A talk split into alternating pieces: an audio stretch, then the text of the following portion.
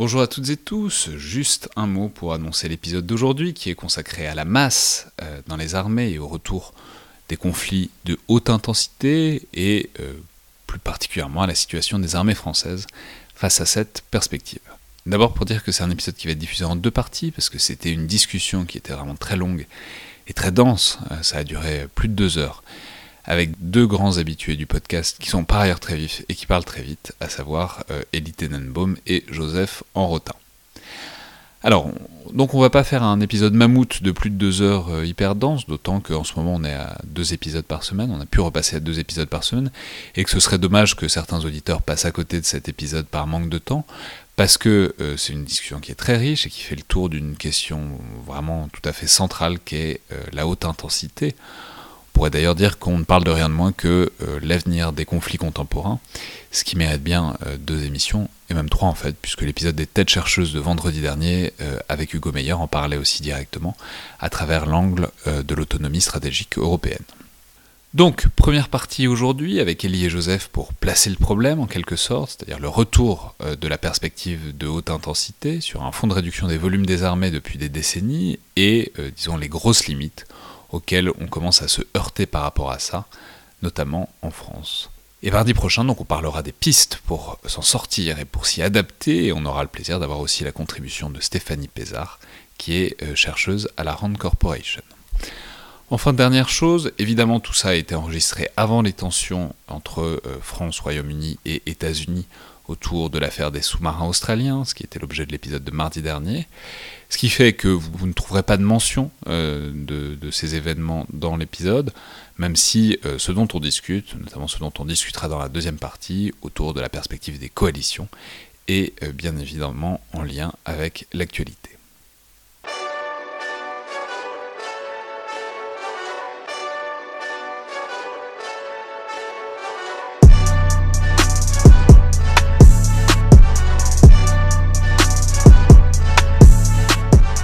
Bonjour à toutes et tous et bienvenue dans le Collimateur, le podcast de l'Institut de recherche stratégique de l'école militaire, l'IRSEM, consacré aux questions de défense et aux conflits armés. Je suis Alexandre Jublin et aujourd'hui pour parler du retour à la haute intensité, des capacités militaires françaises et de la problématique de sa masse, de la masse en général, j'ai le plaisir de recevoir deux grands habitués du podcast que sont Elie Tenenbaum et Joseph Enrotin, vraiment deux des analystes dont on a le plus souvent le plaisir d'entendre les réflexions à ce micro. On va d'ailleurs essayer de pas parler trop fort, sinon on prend le risque qu'Olivier Schmitt ou Jean Michelin passent par là et déboulent dans le studio euh, pour pas se faire doubler au nombre de passages dans le collimateur. Alors, Elie Tenenbaum, je vais rappeler que vous êtes euh, le directeur du Centre des études de sécurité de l'IFRI, l'Institut français des relations internationales, et qu'on avait déjà récemment eu le plaisir euh, de vous recevoir au printemps pour un long entretien en deux parties avec Marc Ecker autour du livre que vous aviez fait paraître à ce moment-là, consacré à la guerre de 20 ans, à la guerre contre le terrorisme depuis le 11 septembre, même si euh, vous remontiez bien avant. J'envoie donc évidemment assez longues émissions autour d'un livre qui euh, le valait bien, qui accumule d'ailleurs depuis euh, les récompenses et les prix depuis quelques semaines, félicitations. Euh, je signale par ailleurs que vous coordonnez aussi les excellentes études que sont les focus stratégiques de l'IFRI, et c'est notamment ce focus stratégique numéro 105 qui va nous intéresser aujourd'hui, consacré à la masse dans les armées françaises, signé par Raphaël Briand, Jean-Baptiste Florent et Michel Pesqueur, trois militaires qui étaient à ce moment-là en détachement à l'IFRI, comme ça arrive parfois à, des officiers, assez souvent en fait, euh, un aviateur, un marin et un terrien, qui ont regardé euh, la question chacun depuis leur angle.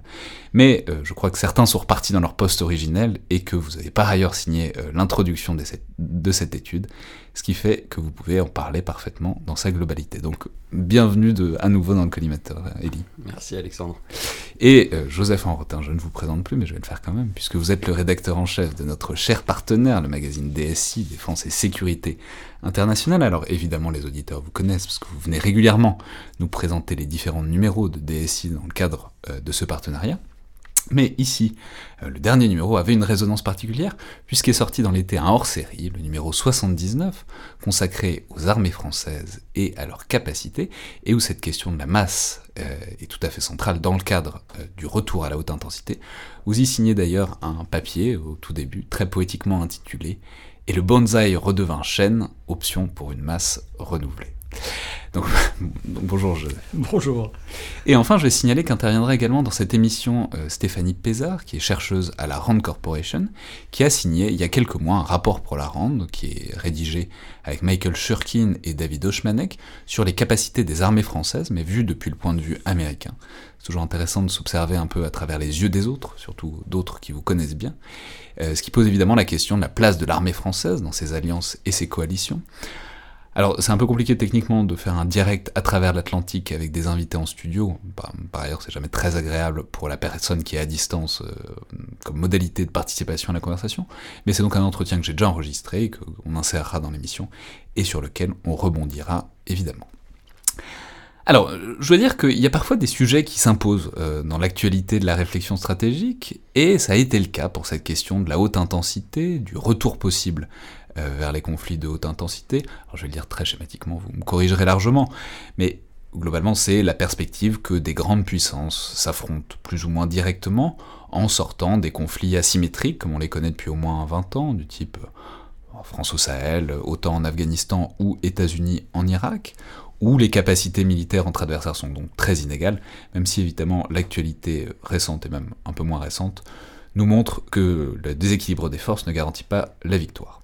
Donc voilà, la, question c'est qu'est-ce qui se passe si on se met à se taper dessus un peu directement avec la Russie ou euh, les États-Unis avec la Chine euh, dans le Pacifique par exemple? Et quelles limites les armées françaises pourraient rencontrer dans ce genre de conflit, notamment la question de la masse, ce qui est une formulation un peu cryptique mais qu'on va très vite détailler.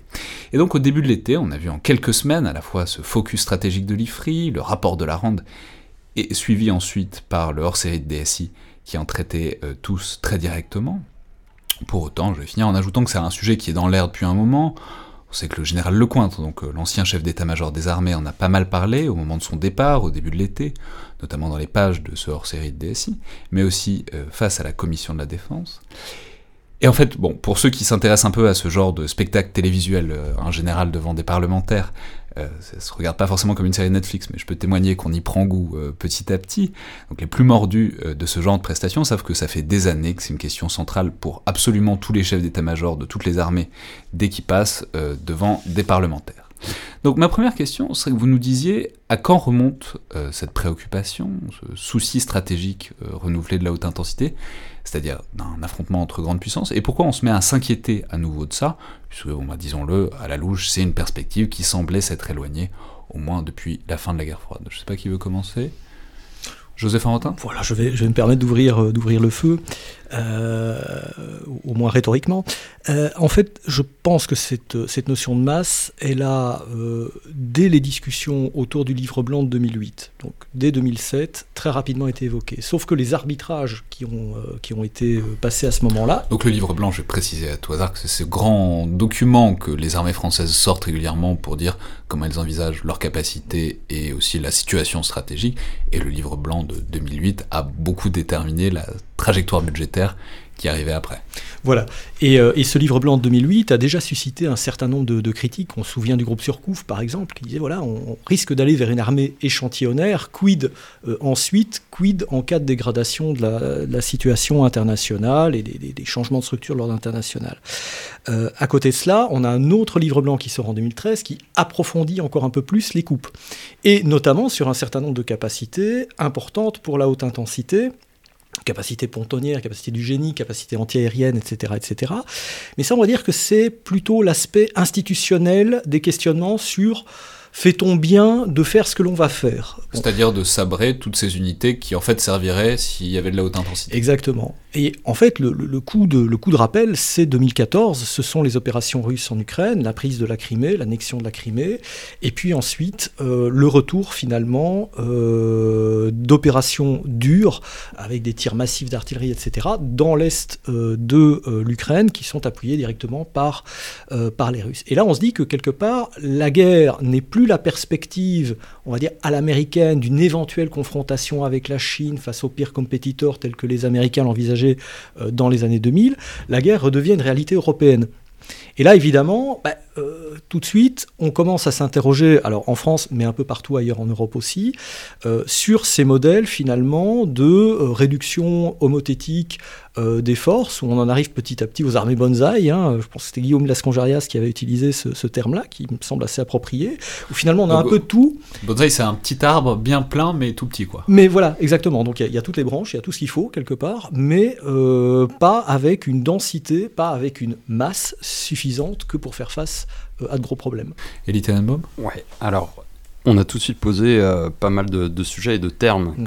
euh, va peut-être euh, sur lesquels on va revenir pour définir. Il y a effectivement la, problématique de la masse là, dont, Joseph parle, qui a été perçue par chaque armée, parce qu'en fait c'est et à chaque dans chaque pays, parce qu'en fait c'est une trajectoire assez largement commune au moins aux, pays occidentaux, que cette réduction homothétique dont parle euh, Joseph à l'instant, sur cette, euh, cette réduction qui, qui, nous donne des armées où on a un peu de tout, mais un peu uniquement. Et puis une autre problématique qui est connexe, qui est effectivement celle de la haute intensité ou du de la transformation de la conflictualité. Ce qu'on vient, c'est euh, d'un moment unipolaire, post-guerre froide, où les États-Unis sont effectivement la seule grande puissance euh, euh, militairement apte euh, à, projeter, à ses forces, avec des partenaires occidentaux qui sont de fait intégrés dans toutes les perspectives, dans les schémas de, coalition. Et c'est à l'aune de ce rapport de force quasi géopolitique en fait, pas uniquement, pas uniquement militaire, que on va se dire bah, finalement plus de guerre majeure prévisible, euh, la nature de la conflictualité compte tenu des équilibres de, la répartition de la puissance militaire dans le monde, ça sera de la conflictualité asymétrique. Et pour ça on n'aura pas forcément besoin d'armées qui sont dimensionnées de la même manière que euh, quand il s'agissait de faire face au pacte de Varsovie. Et donc effectivement l'artillerie, euh, l'arme blindée cavalerie, un certain nombre de, quantités aussi dans la marine et, dans, dans, les armées de l'air ne seront plus forcément nécessaires. Et donc on a une trentaine d'années finalement de conflictualité effectivement asymétrique, avec des armées qui se transforment au fur et à mesure pour correspondre un petit peu à ce qu'elles font au quotidien, à ce qu'elles imaginent qu'elles pourront faire euh, à l'avenir. Et en même temps, à partir du tour, c'est difficile à dater, mais à partir du, milieu des années 2000 et surtout du tournant de la décennie 2010, on a clairement euh, en fait un mouvement de rééquilibrage de la puissance militaire à l'échelle globale, avec en fait un certain nombre de pays qui ont profité de la globalisation économique et technologique avec euh, voilà très clairement un, effet de, rééquilibrage ou de redistribution. On pense évidemment à la montée de la Chine euh, qui est le, plus iconique, mais en fait globalement ce qu'on estime c'est voilà ce que, ce que certains cabinets de conseil aujourd'hui en économie appellent les, les E7, c'est-à-dire les 7 pays émergents qui, à terme, devraient, euh, en termes de, poids économique, remplacer le, les pays du G7, qui étaient ceux euh, les, les, les, plus euh, dominants dans, les, dans les années passées. Et cette, ce rééquilibrage de la puissance géoéconomique, géotechnologique, bah, se traduit aussi par un rééquilibrage, une redistribution de la puissance militaire, et donc derrière, forcément, une transformation de la manière dont on se projette sur la conflictualité future en disant, bah, demain, ce ne sera pas uniquement face à des adversaires purement asymétriques qu'on va, euh, lutter, mais face à des adversaires qui, au moins en termes de euh, puissance globale, euh, auront des, éléments symétriques. Ça ne veut pas dire que dans l'affrontement effectif, on sera en,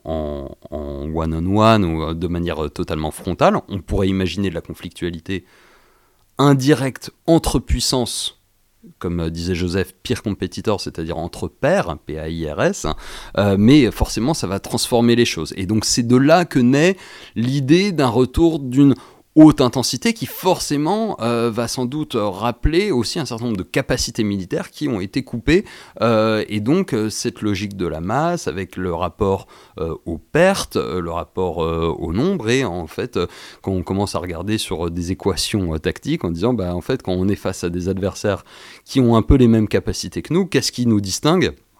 Mais il y a un moment ou un autre, ça va être aussi le nombre, le volume, la masse, la quantité. Alors après, on pourra distinguer tous ces termes, mais donc c'est ça aussi qui, transforme l'équation de puissance.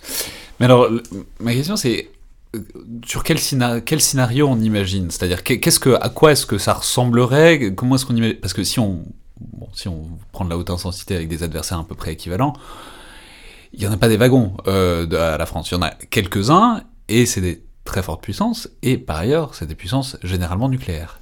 Et donc, Enfin, c'est-à-dire, c'est un peu le problème. Ça fait des décennies qu'on répète à tout le monde, depuis globalement l'école primaire ou le collège, que c'est l'intérêt d'avoir l'arme nucléaire et d'avoir la dissuasion. C'est que précisément, on n'en arrive pas là à se taper dessus parce que tout le monde a trop peur d'un affrontement nucléaire, ça dégénérerait automatiquement. Donc voilà, est-ce que ce cadre stratégique-là, cette réflexion-là, on la jette aux orties, on dit pas si, on va, on va quand même se taper dessus, ou est-ce que c'est à l'intérieur, enfin, on, on fait, cohabiter les deux. Joseph Arotin Alors oui, juste pour dire qu'en fait, on, est dans des logiques de, sédimentation successive de menaces, ce qui fait que l'arme nucléaire, elle continue à dissuader un certain nombre d'États qui ont l'arme nucléaire, mais cela n'empêche pas, d'une part, ces États de pouvoir agir d'une manière un peu plus indirecte, typiquement bah, la Russie, hein, ce qu'on a vu en euh, ce qu'on a vu en Ukraine, et d'autre part, euh, ça ne va pas dissuader des États qui connaissent une montée en puissance, mais qui n'ont pas l'arme nucléaire. Euh, il y a dans le cas de l'Iran, par exemple, dans le cas de l'Algérie, on voit bien qu'il y a des densifications militaires qui sont en train de s'opérer. L'Algérie, six sous-marins avec des missiles de croisière. Quand on prend un compas euh, depuis la Méditerranée euh, et, qu'on trace un petit peu la, portée de ces missiles de croisière, bah, il y, a des choses qui sont euh, voilà, qui, touchent directement le territoire national. Donc il y, a, de vraies questions de ce point de vue-là, avec derrière cela évidemment euh, la question de la stabilité euh, à, long terme de ces États. Donc oui, il y a les puissances nucléaires, et il faut du coup garder euh, l'armement nucléaire, mais en même temps il faut garder de l'armement conventionnel pour protéger le nucléaire, l'un ne va pas sans l'autre, hein. il y a une vraie corrélation des forces, mais à côté de ça on se retrouve avec des États conventionnels, on va dire, dotés d'armement conventionnel, qui sont en train de monter en puissance, et à cela, il faut encore rajouter une autre dimension qui rentre pas nécessairement dans la haute intensité, mais qui reste problématique dans nos engagements, notamment en Afrique, c'est le fait qu'on fait de plus en plus face à des techno-guérillas. C'est-à-dire que la guérilla qu'on a en face de nous est une guérilla qui est de plus en plus dense technologiquement et qui va aussi appeler un certain nombre de réponses d'ordre technologique. Et on voit bien qu'un bah, certain nombre de matériels relativement avancés qu'on va utiliser euh, pour euh, combattre des, adversaires réguliers, des États euh, pairs ou quasi-pairs, ces matériels-là seront aussi utiles finalement pour euh, lutter contre des irréguliers en phase de montée en puissance également. Alors, la question de la confusion autour du terme de haute intensité et de quoi on parle euh, exactement, et, du coup euh, de l'articulation avec le nucléaire, est, est essentielle. Parce qu'en fait, il y a deux choses dont on parle dans l'imaginaire collectif quand on véhicule de haute intensité. En fait, les gens, euh, globalement, ils ont les références qui sont celles des guerres mondiales, euh, et puis avant ça, des guerres napoléoniennes, la guerre de sécession, de guerre totale, qui en fait combinaient deux formes d'intensité, à la fois une intensité politique très haute qui touchait, où on avait deux adversaires qui chacun percevait comme leurs intérêts vitaux étant euh, engagés dans leur dans le conflit, et également qui étaient euh, des acteurs euh, qui, sur le plan capacitaire, étaient extrêmement capables. Euh, c'est-à-dire qu'en gros, ils utilisaient à peu près tout ce qui se faisait à un moment donné en termes de technologie, de performance des combats. En fait, on a donc un, l'enjeu de l'intensité politique et de l'intensité capacitaire. en vrai, ces deux enjeux peuvent être décorrélés. Par exemple, au Sahel, on a des groupes terroristes qui sont qui mènent une guerre de très haute intensité politique.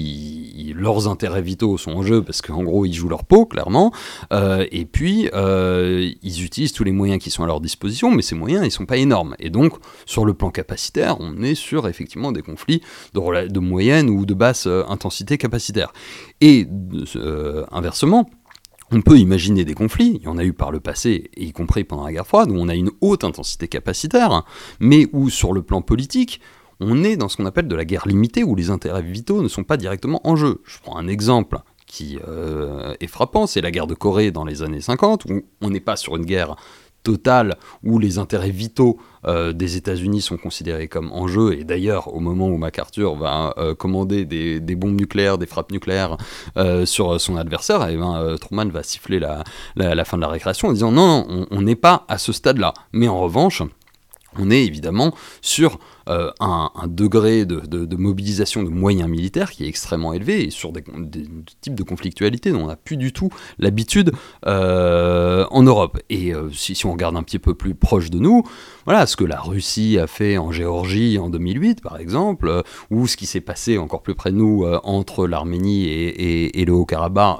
et, l'Azerbaïdjan au Haut-Karabakh, eh ben on est sur en fait des modèles de conflits de haute intensité capacitaires, mais qui sont pas forcément euh, des guerres totales qui, euh, dans le cas où des puissances nucléaires seraient engagées, euh, toucherait directement aux intérêts vitaux et donc euh, au, déclenchement euh, de, ce seuil-là. Ce que vous voulez dire, c'est qu'on pourrait avoir envie de se taper très fort dessus, mais dans un coin un peu éloigné du monde, et que du coup, on n'en viendrait pas à amener de l'armement, mm. de l'armement nucléaire non conventionnel. Et où un des acteurs, et où un des acteurs ne serait peut-être pas la grande puissance, c'est-à-dire ça pourrait être une puissance régionale soutenue par une grande puissance, elle nucléaire. Et donc là, tout à coup, on verrait effectivement des scénarios où on aurait à la fois un acteur étatique, euh, capable, avec euh, une armée euh, construite qui, qui tire vers le haut du spectre capacitaire, avec tout ce qu'on peut imaginer, des drones, de, de l'artillerie longue portée, de, des, des, flottes de surface et de sous-marins,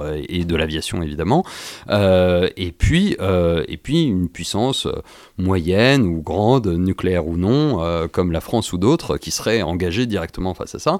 Et ça, évidemment, euh, on, est sur, des scénarios qui sont à la fois très exigeants sur le plan capacitaire et en même temps qui restent en deçà du seuil des intérêts vitaux et donc de la mise en jeu de, euh, de la mécanique de la dissuasion.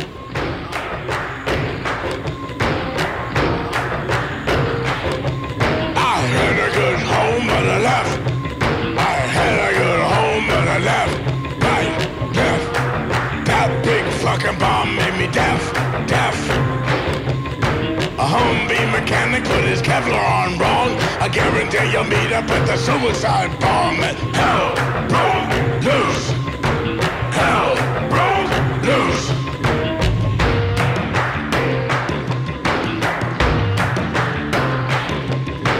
Big fucking ditches in the middle of the road. You pay a hundred dollars just for filling in the hole. Listen to the general every goddamn word. How many ways can you polish up a turd and left, right? left, left, right, left, right. Hell broke loose. Hell broke loose. Hell broke loose. It that the only ones responsible for making this mess? Got the sorry asses able to a goddamn desk and hell broke loose. Donc là, on voit bien en quelque sorte le contexte, l'environnement stratégique euh, et dans les scénarios un peu fictifs qu'on se fait pour se poser cette question-là. Si maintenant on repasse un petit peu à la question des capacités, notamment des capacités de la France, est-ce que vous pourriez nous donner donc les dimensions de ce rétrécissement en quelque sorte euh, des armées françaises? Alors on sait que ça commence évidemment avec la chute du mur de Berlin, ce qu'on a parfois appelé les dividendes de la paix, c'est-à-dire l'idée que Bon, puisqu'il n'y a plus les communistes qui risquent de faire défiler des chars soviétiques euh, sur les Champs-Élysées, bon, bah, on va peut-être se calmer un peu parce qu'il n'y a pas besoin d'arrêter ces chars-là et on peut peut-être faire euh, plus de choses avec moins d'argent. Voilà. Mais à quel moment s'est fait ce rétrécissement? Et aussi, à quel point est-ce que ça a été en quelque sorte conceptualisé et assumé par les décideurs cette idée que, bon bah voilà, on va arrêter, euh, le gros ennemi n'est plus là, on va essayer de faire autre chose, au moins pendant un temps? Bon, Joseph Moi, j'aurais tendance à dire qu'on commence vraiment à le conceptualiser. Alors, politiquement, on commence à le conceptualiser assez tôt, en fait, hein, très rapidement. Après la guerre du Golfe, 91, euh, euh, là, on se rend compte qu'il y a des modernisations qui sont à faire dans l'appareil de défense, euh, au niveau du renseignement, au niveau des forces spéciales, etc. Qu'il y, a, il y a toute une série de, de choses, finalement, qu'on n'avait pas vraiment regardées dans les années 80, mais vers lesquelles il va falloir aller. Ça, c'est un premier mouvement. Dans le même temps, on se rend compte qu'effectivement, il faut une déflation des effectifs. On commence à réfléchir à la suspension du service militaire, etc. Donc, qui est quand même un gros pourvoyeur d'hommes. Hein, et, qui dit masse dit notamment euh, ressources humaines euh, importantes. Donc il y a toute une réflexion qui se fait. 94, le livre blanc. Là, on voit que euh, on commence à diminuer. Et c'est un mouvement qui finalement va être itératif, à la fois euh, sous la pression, je serais tenté de dire, alors Elie pourrait me, contredire, mais je pense qu'il y a une pression à la fois managériale, c'est-à-dire les dividendes de la paix, faire des économies très simplement. le terme de dividende n'est pas, pas totalement inintéressant si on parle de la confusion du vocabulaire managérial euh, au milieu stratégique. Voilà, et très clairement, dans le livre blanc de 2008, il y a également cette dimension managériale. Donc il y a une vraie euh, continuité en, en la matière qui fait que petit à petit, bah, les programmes qu'on envisageait comme très costauds, bah, on les rabote. Euh, alors le Charles Leclerc, si je ne dis pas de bêtises, dans les années 80, quand on lance le programme du Charles Leclerc, on envisage 700-800 chars. Bon, bah, aujourd'hui, on est à 224, et euh, les euh, chars qui vont être modernisés in fine seront 200. Donc bah voilà, on passe déjà d'un rapport d'un à 4, sachant que bah, tous les AMX-30 évidemment ne sont plus, euh, là. Donc on a vraiment une déflation euh, extrêmement, euh, extrêmement violente. Même chose au niveau des cibles de Rafale, où on voit bien que alors, la, déflation a été moins violente. on n'est pas dans un rapport de 1 à 4 par rapport à ce qui était prévu au niveau des Rafales, mais on voit bien que d'année en année, de loi de programmation militaire en loi de programmation militaire, on rabote petit à petit. Et donc, euh, on, a, on cette itérativité-là qui est pensée effectivement par rapport à des aspects managériaux, qui est pensée aussi euh, par rapport à des aspects organiques. Parce que si vous avez moins de chasseurs, bah, forcément, quelque part, il faut moins de ravitailleurs, il faut moins de mécanos, il faut moins de tout ce qui fait tourner une force. Moins de chars, bah, ça veut dire moins d'appui, moins de ceci, moins de cela. Et donc, une chose en entraînant une autre, au regard également de la, vision qu'on a des, des, relations internationales, du fait qu'on se dit à un moment donné, bah tiens, on va peut-être revenir vers l'OTAN, etc. Donc on va travailler beaucoup plus euh, en coalition. Et donc du coup, si on travaille en coalition, bah, on répartit la charge de travail. Donc on n'est pas forcément obligé d'investir autant. Hein. rien n'est plus coûteux qu'une armée neutre en fait, hein, en termes de masse de matériel et ainsi de suite.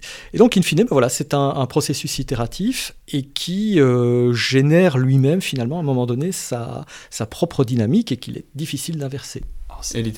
Si vous permettez, j'ai envie de prendre encore un peu plus de champ historique et de prendre du recul. Euh, et en fait, euh, moi, il me semble, si, on prend vraiment la, longue durée, que euh, la, place de la masse n'a cessé de croître, en, gros, à partir des guerres de la Révolution et de l'Empire, jusqu'en 1945, où globalement, celui qui parvenait à gagner, in fine, pas forcément la bataille, mais la guerre, c'était quand même celui qui arrivait à aligner euh, les plus gros bataillons, le plus grand nombre de chars, d'avions, de porte-avions, etc. Un exemple que je cite dans, un article, c'était euh, l'opposition entre les Tigres 1 et 2 de, euh, de la Wehrmacht et euh, les Sherman M4. En gros, euh, les, les Américains avaient estimé vous, vous que... pas à la référence à Fury, évidemment. Il faut voir et, évidemment. revoir et qui montre ça bah, parfaitement. Le, le, le, combat voilà, mythique entre, les deux, entre les deux chars, mais en gros, les Américains estimaient que oui, il fallait... Le Tigre était un, tank bien supérieur à celui du, du Sherman et que statistiquement, il leur fallait 6 Sherman pour euh, détruire un tigre. Mais les Américains, eux, produisaient à, peu près 60 fois plus de Sherman que euh, l'Allemagne était capable de le faire. Et donc, euh, finalement, c'est aussi comme ça qu'ils ont gagné. Donc, d'une certaine manière, le plus l'emportait. Au bout d'un moment, il faut, ensevelir un tigre sous les Sherman, il faut le monter dessus. Enfin, c'est voilà. la stratégie des Ewoks. Excellente référence.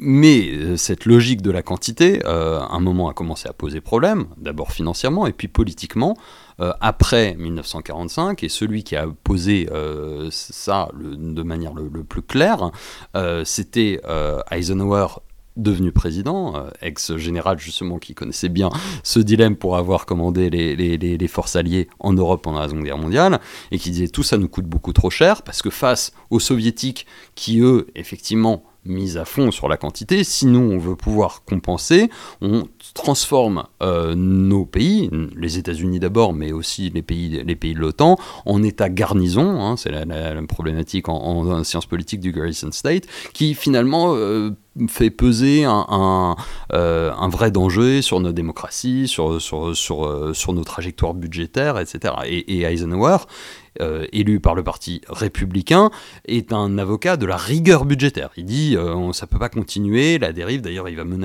il, dira dans, sa, fameuse allocution euh, avant de, quitter le pouvoir mettra en garde les Américains contre le complexe militaro-industriel, phrase qui est restée célèbre y compris chez, les conspirationnistes, mais pour euh, montrer à quel point il se méfie de, cette masse et de ces quantités. Et c'est lui qui va pousser ce qu'on appelle le New Look euh, dans les années 50 euh, pour dire on va essayer d'avoir une forme de stratégie de compensation pour réduire la quantité et la compenser par de la qualité en puissance de feu, en précision, en technologie. Et à l'époque, c'est la doctrine des représailles massives et notamment de dire ce qu'on ne peut pas faire dans le conventionnel, on va le compenser avec le nucléaire et en fait ça va nous coûter moins cher.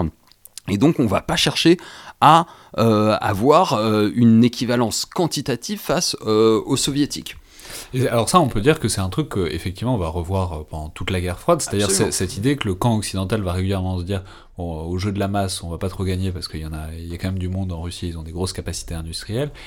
Et donc, il va falloir faire euh, mieux avec moins. Alors, ça va être le New Look, ça va être plus tard euh, le, la révolution dans les affaires militaires. Enfin, ça, va être l'idée qu'avec de la technologie, on va être plus efficace pour faire face à la masse communistes. Absolument, c'est ce qu'on appelle la offset stratégique, que, que, Joseph connaît, bien mieux, que moi, mais euh, le, second moment euh, où, c'est euh, très, très frappant, c'est après le Vietnam dans les années 70, où là aussi c'est la révolution de la technologie de l'information, cette fois-ci à l'intérieur du champ conventionnel, où les Américains vont se dire on a un, trade-off, une compensation, où même dans le champ purement conventionnel, on va pouvoir avec moins faire mieux euh, parce que on va avoir une qualité euh, technologique avec les frappes de précision dans la profondeur euh, et donc et donc compenser. Tout ça dès les années 70-80 on sent, y compris aux États-Unis, que ça touche euh, ses limites. C'est l'édiction de la fameuse loi d'Augustine, hein, qu'il faut quand même citer ici, parce que c'est vraiment, on est au cœur du sujet.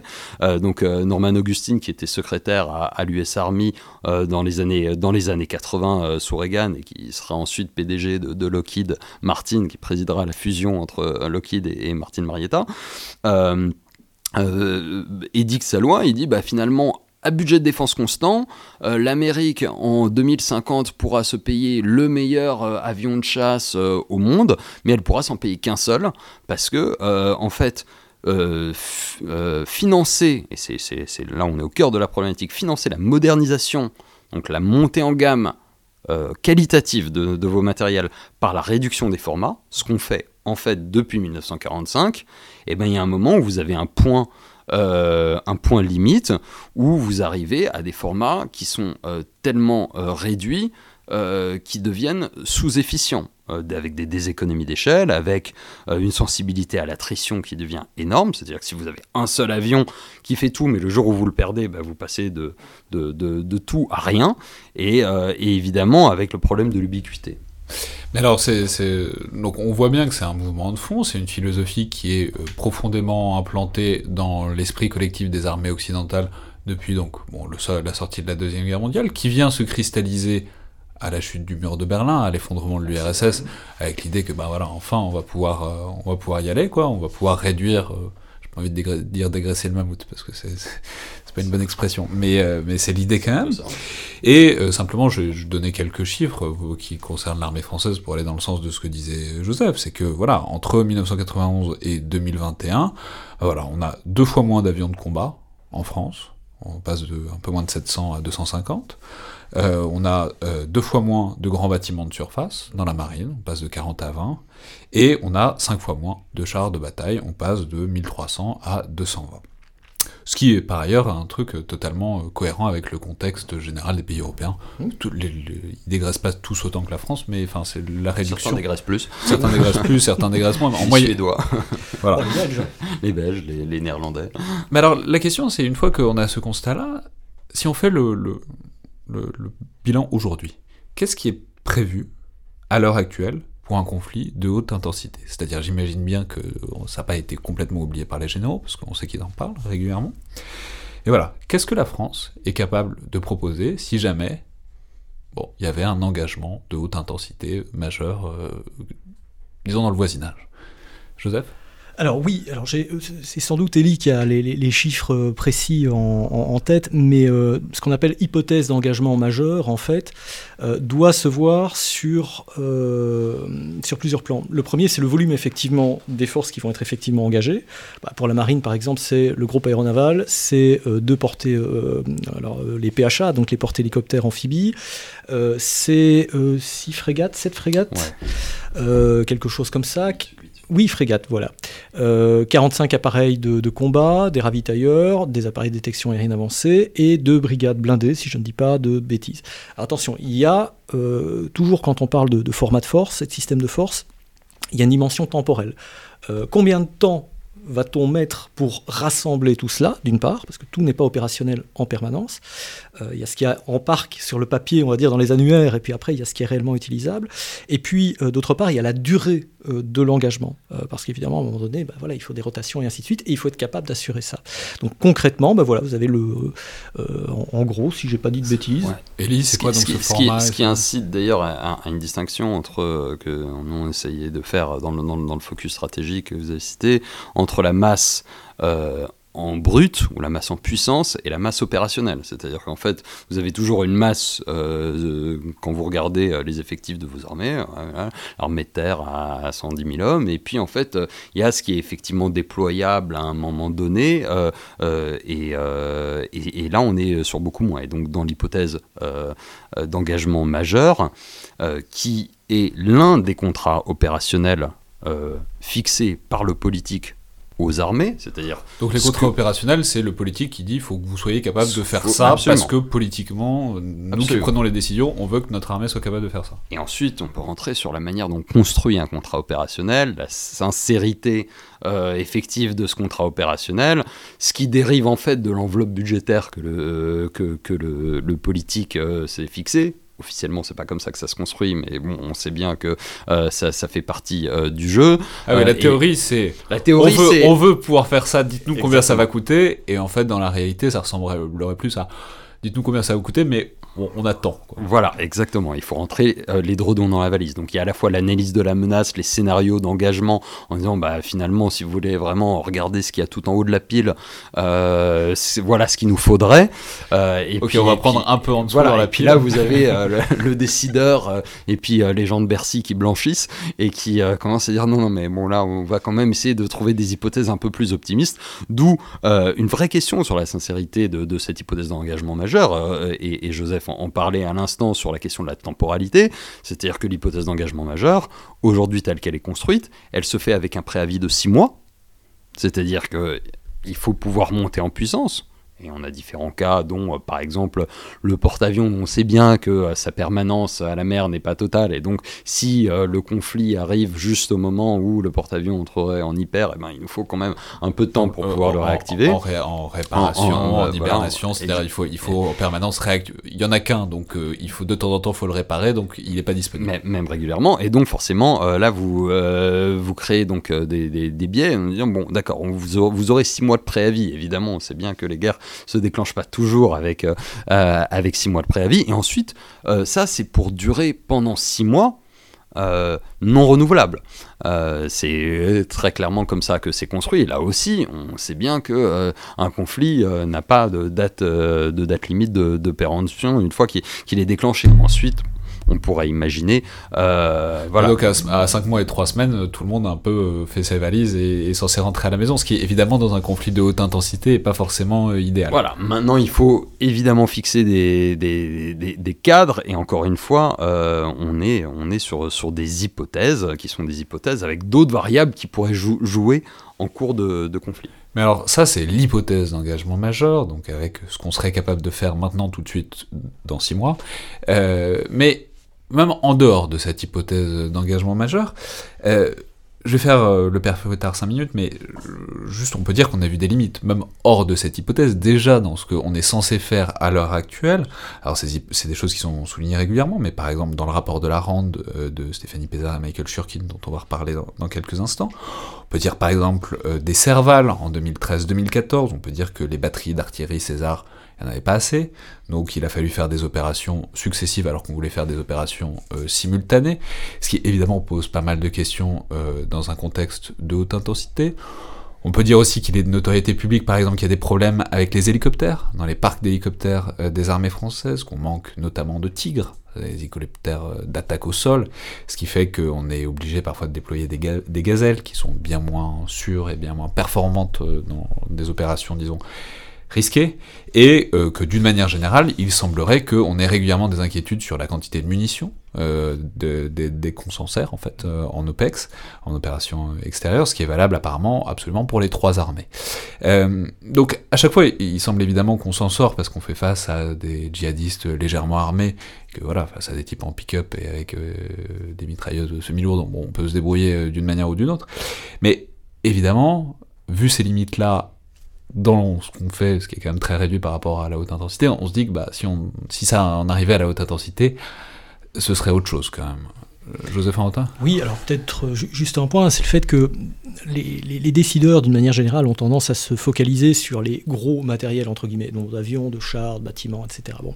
En réalité, pour que tout ça fonctionne, euh, non seulement il faut des lots de pièces de rechange et ainsi de suite, et très souvent, quand on sabre dans les, budgets, on va sabrer dans les exercices, ce qui est déjà un mauvais signe parce qu'évidemment, si on ne sait pas utiliser des matériels sophistiqués, euh, si on les utilise moins bien, on ne peut pas pleinement les exploiter. Donc, euh, du coup, la polyvalence s'en ressent, première chose. C'est-à-dire qu'on envoie directement sur le terrain au lieu de s'entraîner autant qu'on voudrait Voilà. Euh, et Sentinel, par exemple, a, créé de ce point de vue-là une, une, attrition, on va dire, dans, l'acquisition des capacités des, des, gars sur le terrain, quoi. Hein, parce que, bon, bah, voilà, on revient d'OPEX. Bon, évidemment, il y, y, a un petit peu de repos. Après, il faut se réentraîner, mais il faut s'entraîner à, toute une série de, de, tactiques, de techniques, etc. Ça veut dire que quand on fait le planton dans une gare ou dans un aéroport, euh, on peut pas exactement s'entraîner à la haute intensité en même temps. Euh, voilà, c'est difficile d'implanter le Senzub en plein milieu de la guerre du Nord, quoi. Hein, euh, voilà, et ce serait plus. c'est pas moi Parce qu'on peut préciser aux auditeurs qui ne sauraient pas que Ellie est, spécialiste depuis des années maintenant de des critiques sur l'opération anti-sentinelle depuis un, focus stratégique, d'ailleurs, je crois, de l'IFRE à l'époque qui s'appelait La Sentinelle égarée,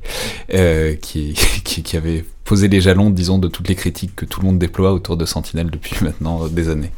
Voilà. Euh, Alors, à côté de ça, vous avez également les munitions. Et là aussi, il y a, comme il y a moins de visibilité politique finalement par rapport au gros matériel, bah, les lots de munitions euh, tendent à diminuer. Alors, quand on parle de lots de munitions, ça va aussi bien de l'obus de 76 mm des frégates que sur bah, les missiles, missiles de croisière, missiles RR, etc. etc.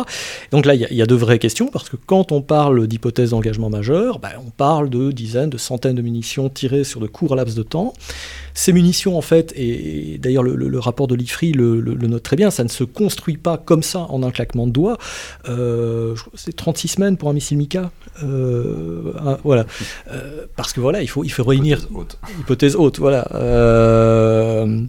Voilà, il faut réunir le, matériel, etc.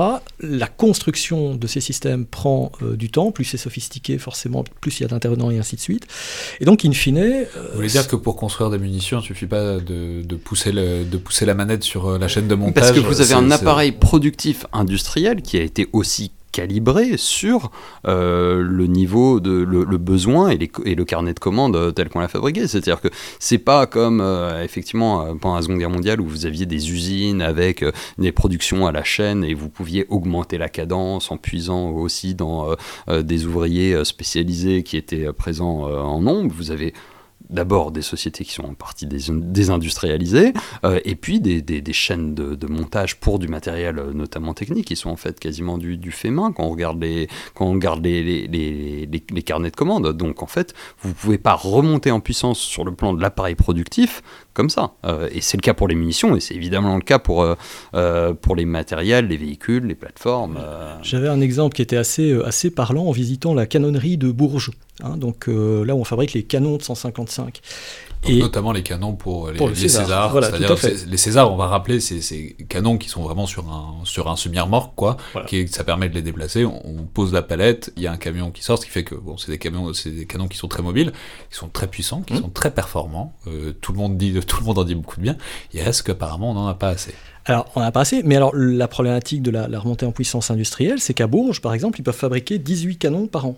Hein, donc le, vraiment le, tube en métal qui est foré, euh, forage après forage, etc., usiné, 18 par an. Donc ça veut dire que même euh, si on disait tout à coup que voilà, il nous faut trois régiments d'artillerie, voilà l'argent en cash, imaginons même qu'on ait les gens pour armer ces, euh, régiments, ben, on va être limité évidemment par la capacité annuelle à produire, à produire les canons. Voilà. Et refabriquer d'autres canonneries, c'est possible dans l'absolu, mais comme il disait, il faut trouver des ouvriers spécialisés. C'est du compagnonnage, pratiquement. Hein. Euh, euh, voilà, ce sont des gens qui sont en, en, enseignement par apprentissage, etc. Ça prend du temps avant d'être expérimenté sur, euh, sur ces choses-là.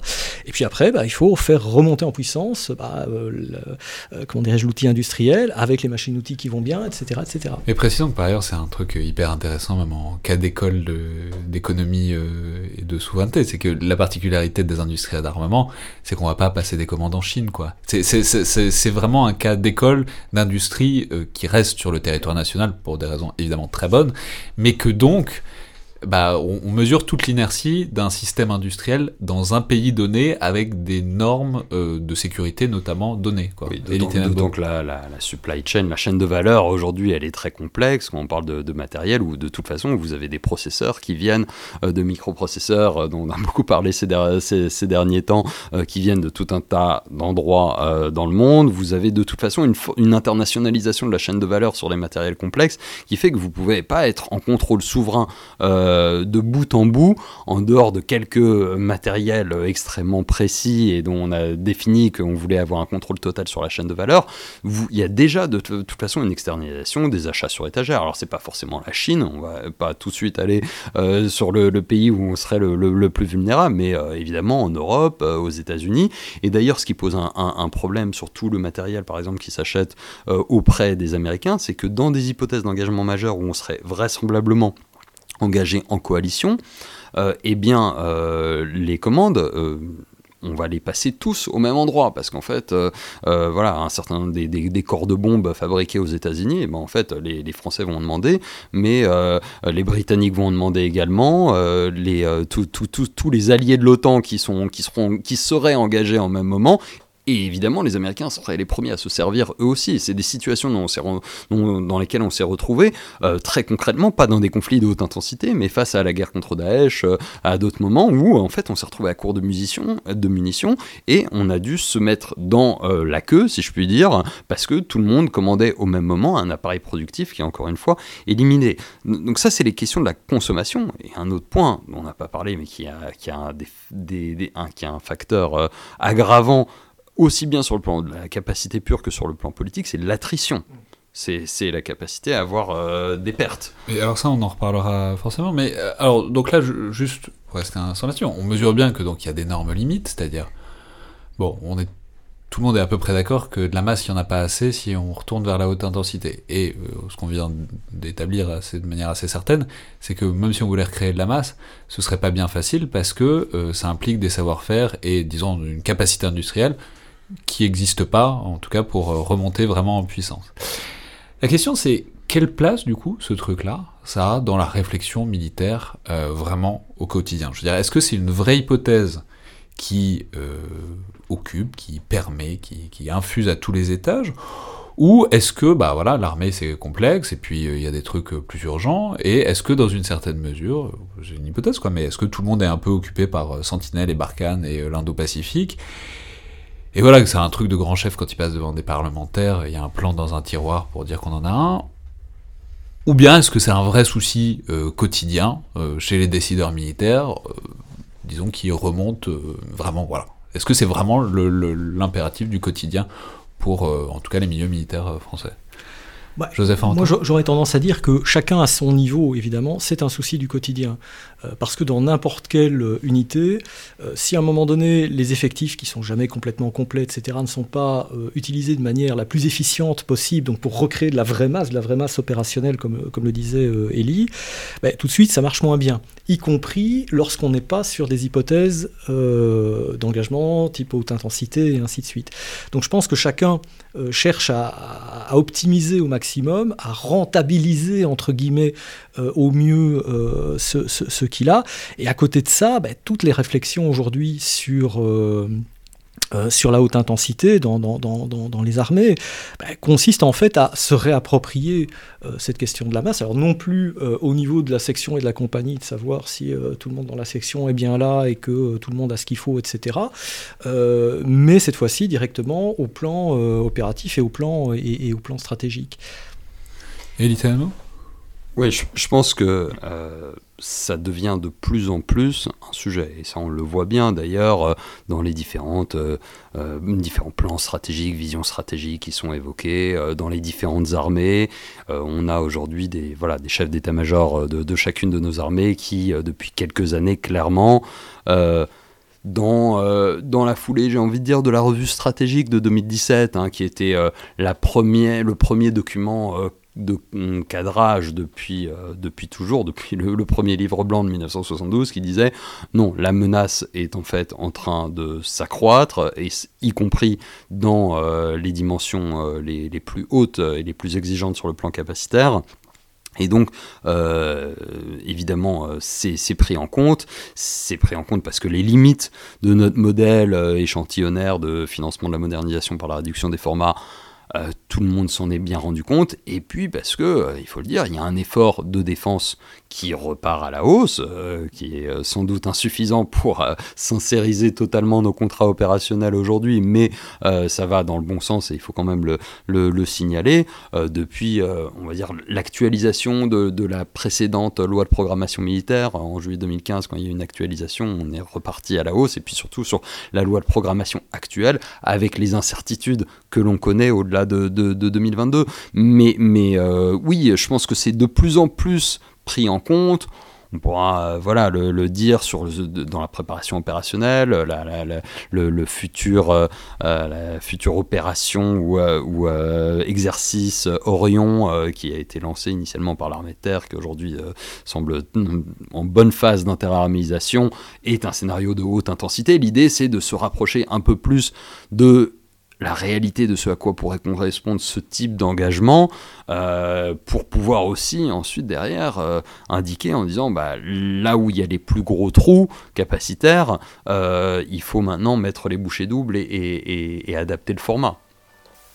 Merci à toutes et tous et rendez-vous donc mardi prochain pour la deuxième partie de cette discussion où on parlera, disons, des sorties et des perspectives pour atténuer, pour mitiger, pour sortir progressivement de ce problème et de ces impasses pour les armées françaises et occidentales en général. Encore avec euh, Joseph Enrotin et Littenbaum, et on aura aussi le plaisir d'avoir Stéphanie Pézard. Merci à toutes et tous, et à la prochaine fois.